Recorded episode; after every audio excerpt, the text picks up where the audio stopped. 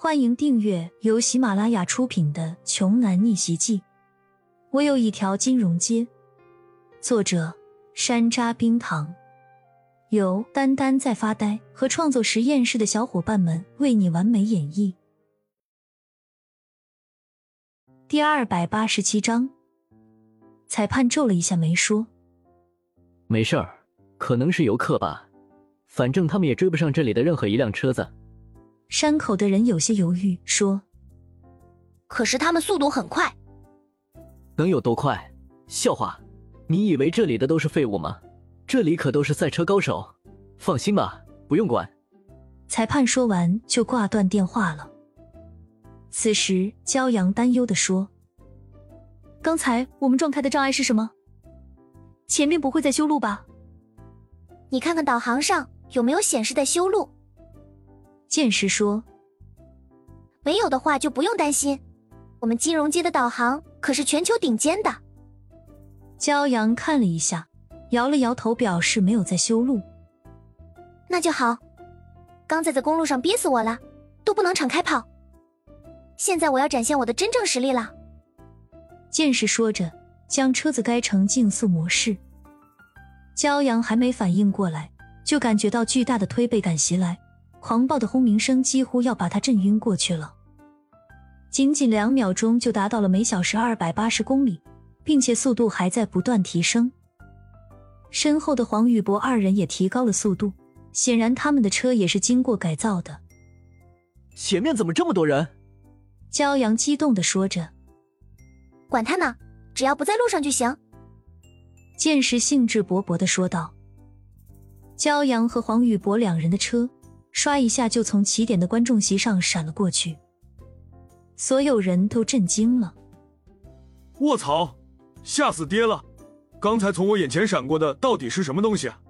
好像是两辆车，不像是比赛的车，倒像是误闯进来的。刚刚还说没事的裁判都傻眼了，眼镜都给吓歪了。这他妈的是两个什么东西？火箭吗？快，快通知各位赛车手，有两辆。两辆私家车冲上山了，就在他们后面，让他们注意。裁判都不知道该怎么称呼这两辆车为好了。山里的观众闻言都沸腾了，他们最喜欢这种突发事件，往往这种突发事件会带来更加意想不到的结果。我看到了，两辆车，卧槽，速度这么快！山顶上的观众拿着望远镜在观望。给我，我来看看。他的朋友接过望远镜，惊讶的说：“真的哎，这两个车子都快追上第十名了。”此时，第十名的赛车手接到广播之后，不屑的说：“大惊小怪，不就是两辆私家车吗？能追上我们就怪了。”他话音还没落，嗖嗖的两下，两个车影从他旁边闪过。妈的，那是什么东西？第十名吓得一脚踩下刹车，半个身子从车窗里伸出来，挥舞着拳头大骂：“会不会开车啊？还这么快要死？”裁判，第十名已经被这两辆车给超了。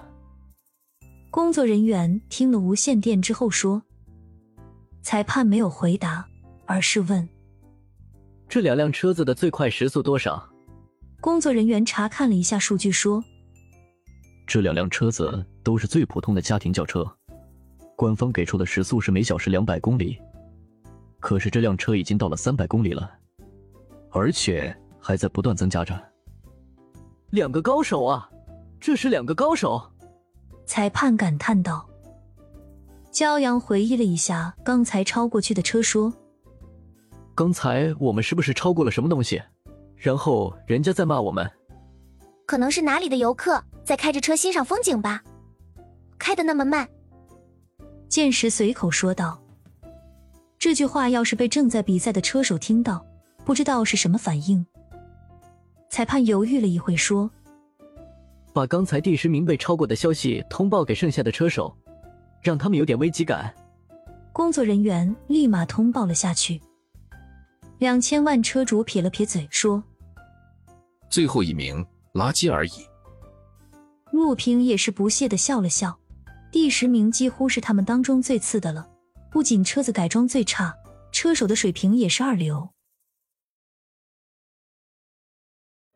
本集播讲完毕，想听更多精彩内容，欢迎关注“丹丹在发呆”。